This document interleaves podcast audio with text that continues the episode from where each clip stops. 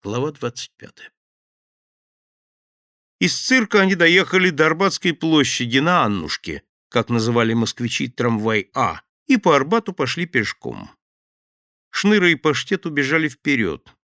Миша и Валентин Валентинович медленно шли по улице. От встречи с Элен Миша ожидал другого. Чего именно, не знал. Шел с надеждой. Какой? Тоже не мог сказать. Девочка, с которой он еще год назад был снисходителен, теперь была снисходительна к нему. Сознание оскорбительное для молодого человека, считающего себя мужчиной. Уход в личное Миша всегда третировал как обкрадывание общественного. Теперь этой формуле был нанесен удар. Мысль об Элен не покидала его. «Цирк — прекрасное зрелище», — говорил между тем Валентин Валентинович. «Но многое преувеличивает. Эффект достигается манипуляциями, зритель принимает их за чистую монету. На манеже мужчины кажутся Аполлонами, женщины — Афродитами, а за кулисами — такое разочарование. Я не говорю об Элен Буш, она действительно красавица. Это делает честь вашему вкусу. Почему моему нахмурился Миша? Мне показалось, что у вас к ней особенные отношения. Миша остановился, вызывающе спросил. Как вы смеете это говорить? Какое, собственно, вам дело? Они стояли друг против друга. Ладно, стерпим. Возьмем себя в руки, он накажет Мишу, когда увезет Эллен. Вот тогда этот идейный мальчик попляшет. Сейчас не время. Прошу прощения, Миша, я вел себя как хам, признаю. Но злого умысла не было, поверьте. Я преисполнен к вам самого лучшего, самого доброго отношения а за амикошонство, повторяю, простите. Они пошли дальше. Миша хмуро молчал. — Вы сердитесь, — сказал Валентин Валентинович. — Вы правы. В вашем возрасте это трепетно, серьезно, а мы, старики, скоты и циники. Мне стыдно за себя, поверьте. Хотите поехать со мной на бега? — неожиданно спросил он. — Меня это не привлекает. Жаль. Лошади — моя страсть. В этом я кое-что понимаю. Игрок. Да-да, играю в тотализатор. Это предосудительно, я знаю, за азартную игру в тотализатор исключают из партии, но я беспартийный. Более того, я обыватель. Представьте себе. Обыватель тоже предосудительно, но у каждого своя судьба. Вы комсомолец, человек идейный, а я рядовой совслужащий, получаю небольшой оклад, крошечный процент. Все люди живут на зарплату. Валентин Валентинович покосился на Мишу. Мальчик поучает. Что ж, продолжим комедию. Понимаете, Миша, люблю хорошо пожить. У меня примитивные потребности. Хорошо жить — тоже примитивная потребность, не правда ли? Миша пожал плечами. Его вызывают на разговор, а он не хочет разговора. Этот человек ему чужд. Что он будет ему доказывать? Не дождавшись ответа, Навродский продолжал. «Да, люблю хорошо пожить. Вы спросите, как? Отвечаю. Лошадки выручают.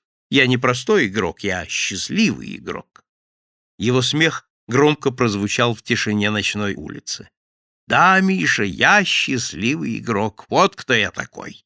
Я знаю, я вам не нравлюсь, и вот смотрите. Делаю все, чтобы понравиться еще меньше. Дурацкий характер. Вместо того, чтобы завоевать ваши симпатии, я, наоборот, углубляю ваши антипатии. Кстати, — неожиданно спросил он, — почему я вам не нравлюсь? Его болтовня раздражала Мишу. Он чувствовал скрытое издевательство и сухо ответил. Какая разница? Мне, например, безразлично, нравлюсь я вам или нет. Вы не считаетесь с мнением других людей? Считаться с мнениями других вовсе не означает всем нравиться. И все же я вам не нравлюсь, признайтесь, — настаивал Навродский. Да, не нравитесь. За что именно, интересно узнать. Вы получили вагон мануфактуры. Помните, я помогал толкать этот вагон? Конечно, помню. Зимин велел этот вагон задержать, но вагон отправили, а Зимину сказали, что не успели задержать. Кто сказал? Кладовщик Панфилов. А я при чем? Вы вместе с Панфиловым и Красавцевым обманули Зимина. Ах, Миша, Миша, улыбнулся Навроцкий. И по таким вещам вы судите о людях. Хотите знать правду? Да, все сделай с моего ведома. Больше того, по моему настоянию. Судите сами. С великими трудами добыл я вагон мануфактуры. Обил десятки порогов, вырвал сотни резолюций. Наконец, товар мне выдан, я его оплатил, получил железнодорожный вагон, тоже, между прочим, не без труда, телеграфировал в Батуми, что отгружаю товар. И вдруг, в последнюю минуту, Зимин приказывает задержать вагон, по-видимому, для того, чтобы передать его другому агенту, возможно, более настойчивому, более предприимчивому или более знакомому. А я должен начинать все сначала. Опять ждать месяц или два. Какой же я после этого снабженец? Лопух, дурак и бездарь. Они шли мимо темных, но знакомых витрин. Ниша молчал. В рассуждениях Навродского была своя логика. Впрочем, логика была и в рассуждениях Панфилова. Чужая логика. Валентин Валентинович продолжал. Представьте, вы директор швейной фабрики, ждете вагон мануфактуры, иначе фабрика не может работать. А ваш уполномоченный, Тюфяк-Чурбан, проворонил этот вагон, уступил его неизвестно кому, и фабрика должна остановиться. Будете вы держать такого уполномоченного? Допустим, вы защищали интересы своего предприятия, сказал Миша. А Красавцев? Панфилов?